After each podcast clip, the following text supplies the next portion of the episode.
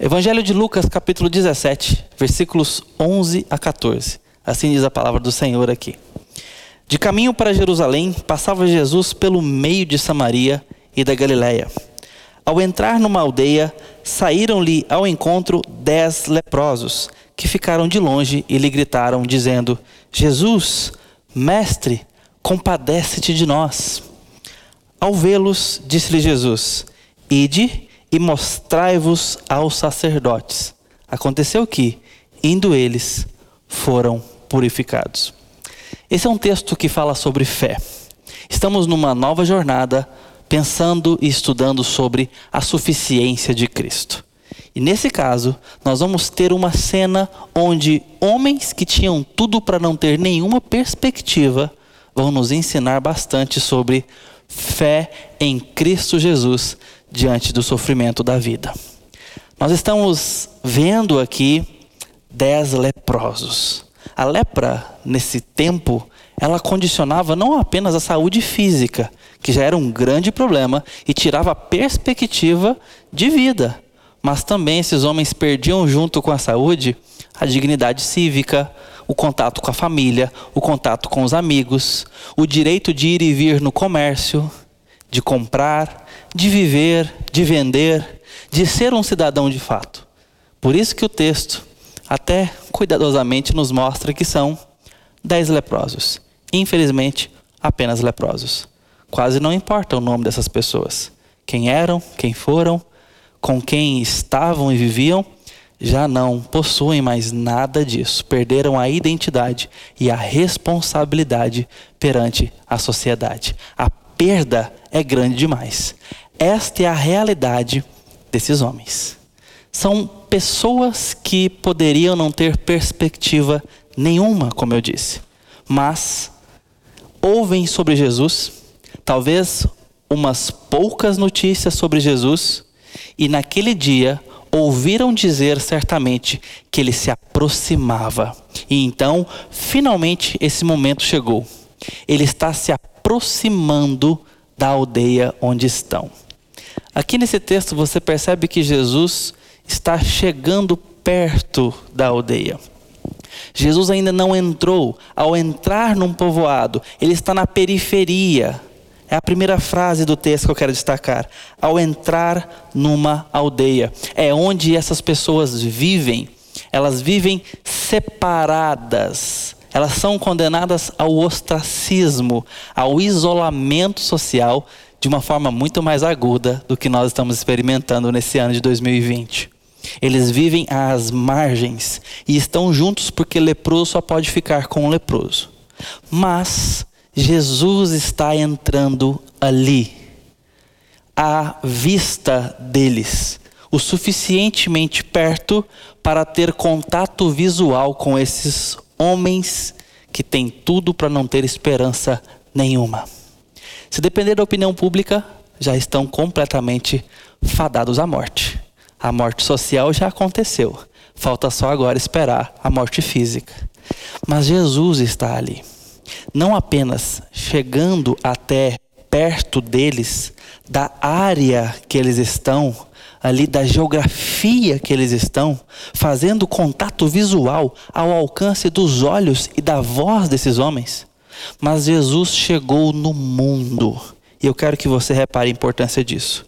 O fato de Jesus ter se encarnado e estar na terra, no ministério público, pregando o reino de Deus, fazendo milagres e expondo a Escritura, que diz a seu próprio respeito, nos mostra uma verdade tomada na eternidade para ser realizada no tempo e no espaço.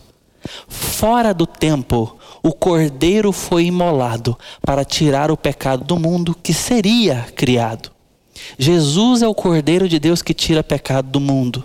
E esse cordeiro foi dado na eternidade para a redenção do povo de Deus e não apenas de pessoas, mas também suscitar um reino na criação e recriar nele todas as coisas. Jesus é o cabeça da criação, mas também o redentor de toda ela. Nele, nós temos a expectativa não apenas de salvação de nossas almas, mas também de redenção cósmica, de termos um lugar para viver em paz e plenitude perfeita para sempre. E com Ele, o Autor da nossa alegria. Essa decisão eterna, por ela, Jesus está no mundo.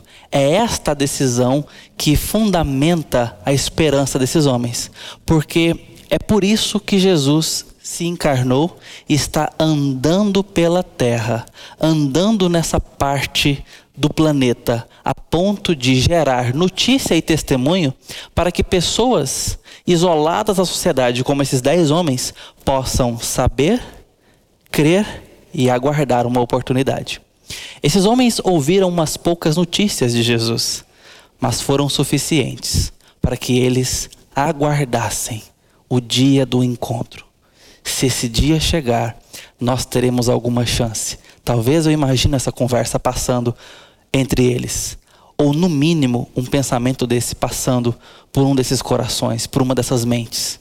Se Jesus tem trazido vistas aos cegos, se ele tem feito pessoas paralíticas andarem, se ele tem dado dignidade a pessoas que foram completamente marginalizadas, se ele tem salvado pecadores, ele pode fazer algo por nós.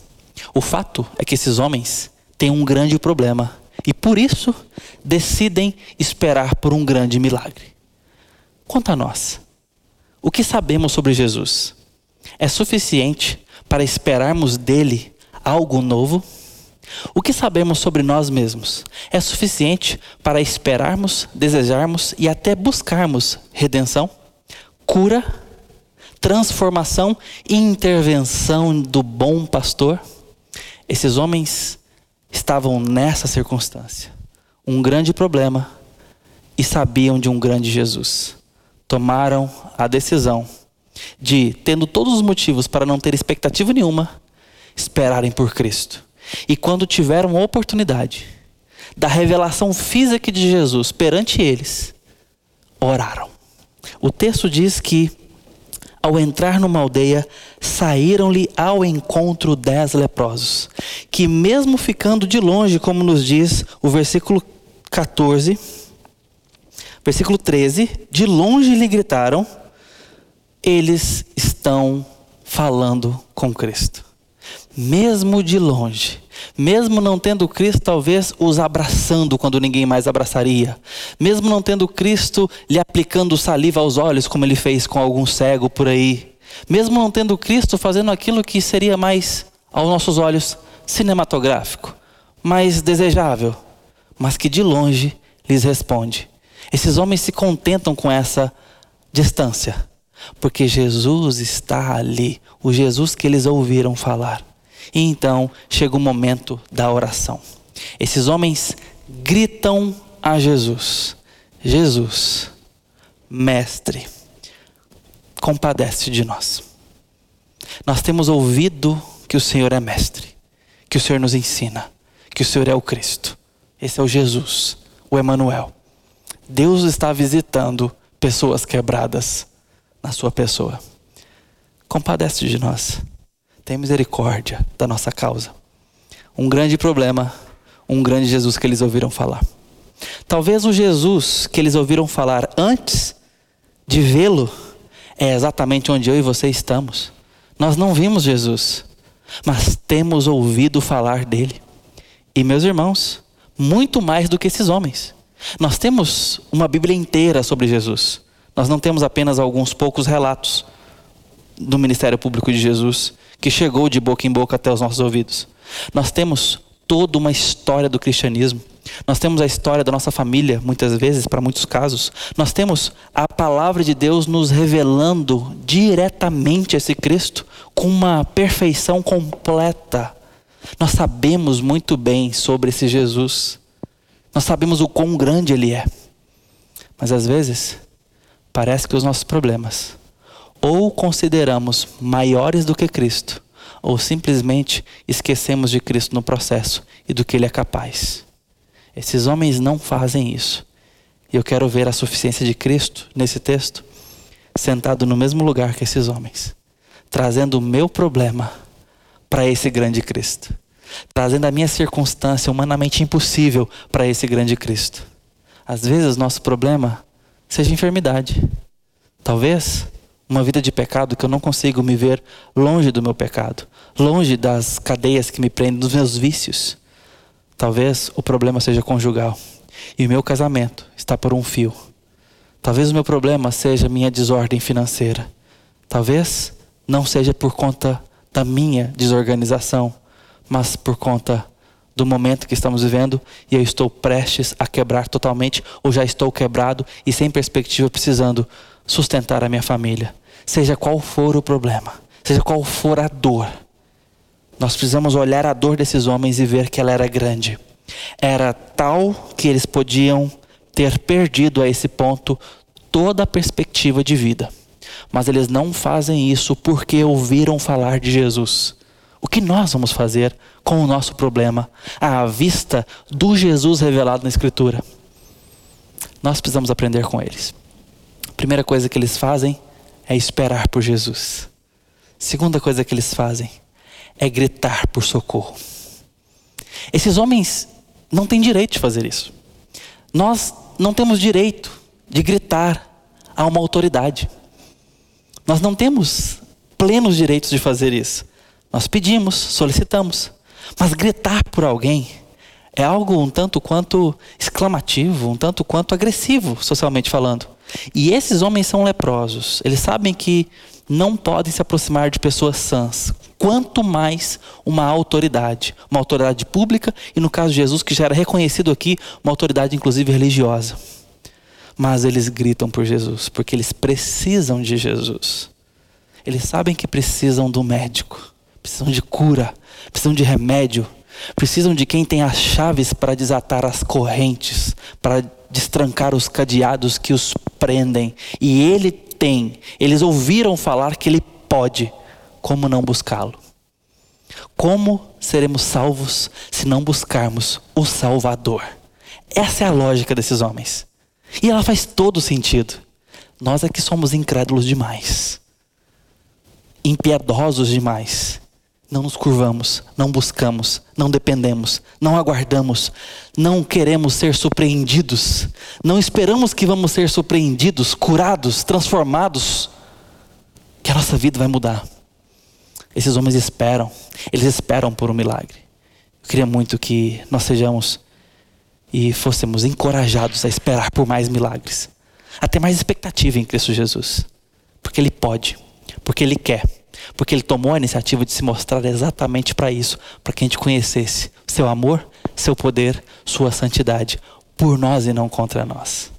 Esses homens oram, mas a, o desafio de fé dado aqui, a cena sobre fé, só começou. Porque é a partir desse momento que nós vamos ver a revolução da fé em prática desses homens. Uma coisa é esperar, aguardar e desejar, coisa essa que eu acabei de dizer. Precisamos resgatar isso em nós. Precisamos ter sede por uma intervenção, querer ver mais Jesus. Mas isso é só a metade da história da nossa empreitada de fé diante desse Cristo suficiente. A outra metade é que vem agora. Jesus dá uma ordem frustrante.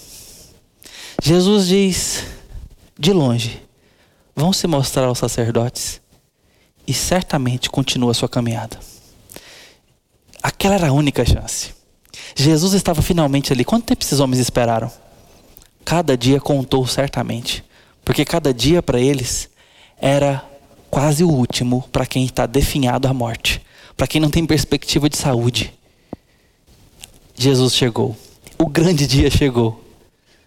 E tudo que ele tem para dar é uma terceirização. Vão se mostrar os sacerdotes. Não é frustrante quando a gente liga, às vezes para resolver um problema bancário, resolver um problema comercial, e ficam nos transferindo de telefone para telefone? Quando nós vamos resolver alguma coisa em termos de prefeitura, em termos de documentação do carro, e nós somos levados a um gabinete para outro e para outro, e parece que não querem resolver o nosso problema.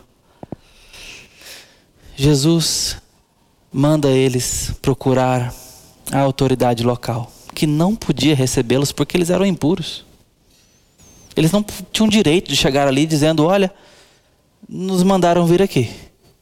Eles não seriam recebidos. A ordem parecia ilógica. A ordem parecia um grande descaso.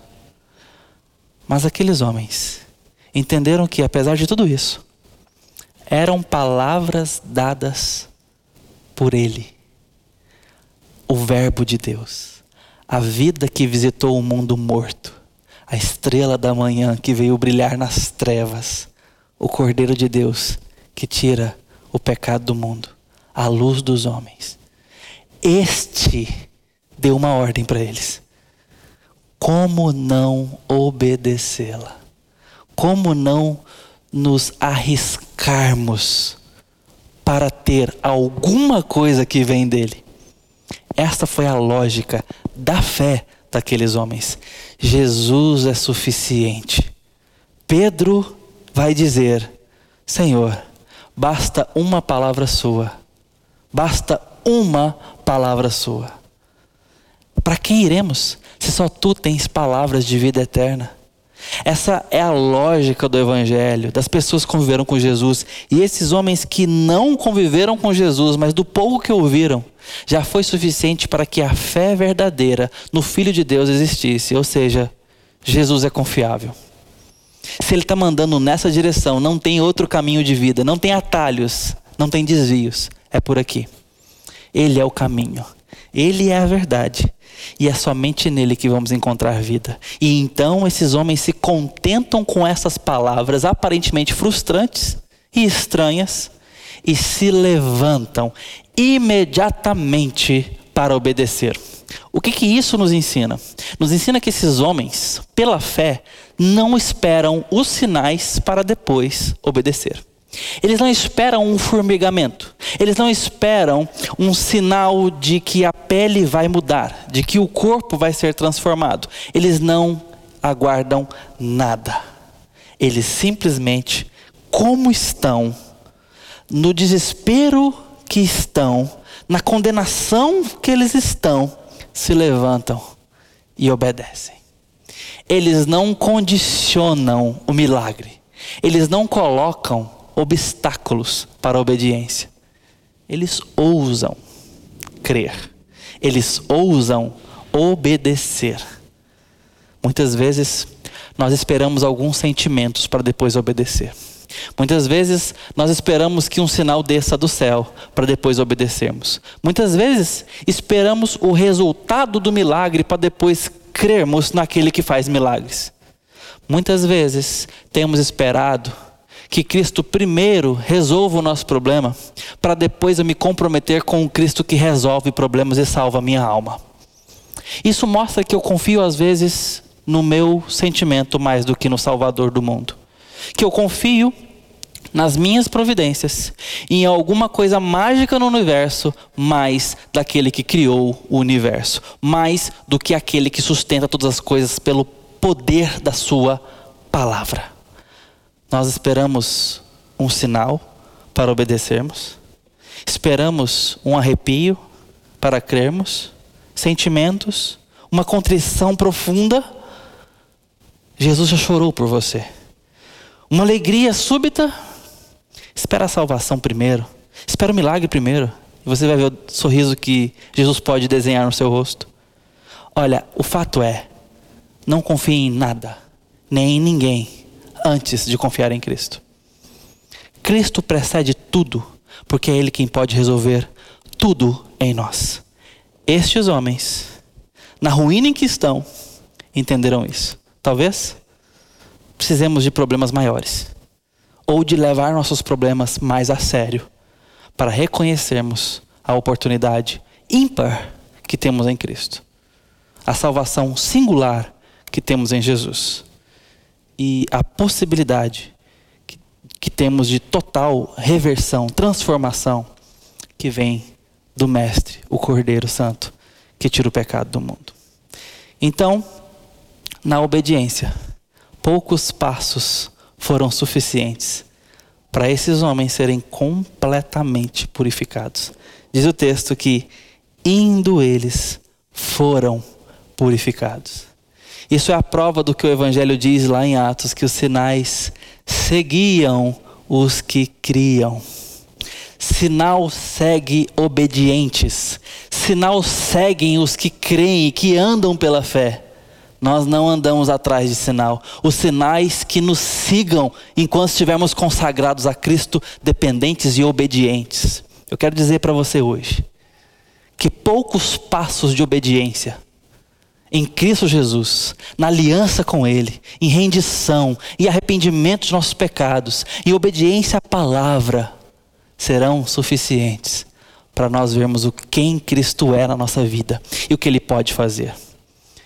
Hoje é dia de você pensar a sua fé, pensar o quanto Cristo é suficiente. Eu clamo a você que se entregue a Cristo, que se renda a Ele, que o obedeça, que se curve diante da palavra dEle e da sua amorosa soberania. Ele é o Mestre, nós somos os discípulos. E esse Cristo é suficiente, não apenas para nossa salvação, mas para nossa vida e vida prática. Ele pode fazer um milagre hoje na sua história. Creia, espere, peça e lhe obedeça. Por mais que pareça estranho os caminhos que ele aponte, esses são os melhores caminhos, porque são os únicos caminhos de vida, os caminhos dados na vontade de Jesus Cristo a mim e a você. Vale a pena obedecer o Senhor de nossas vidas. Que Deus te abençoe.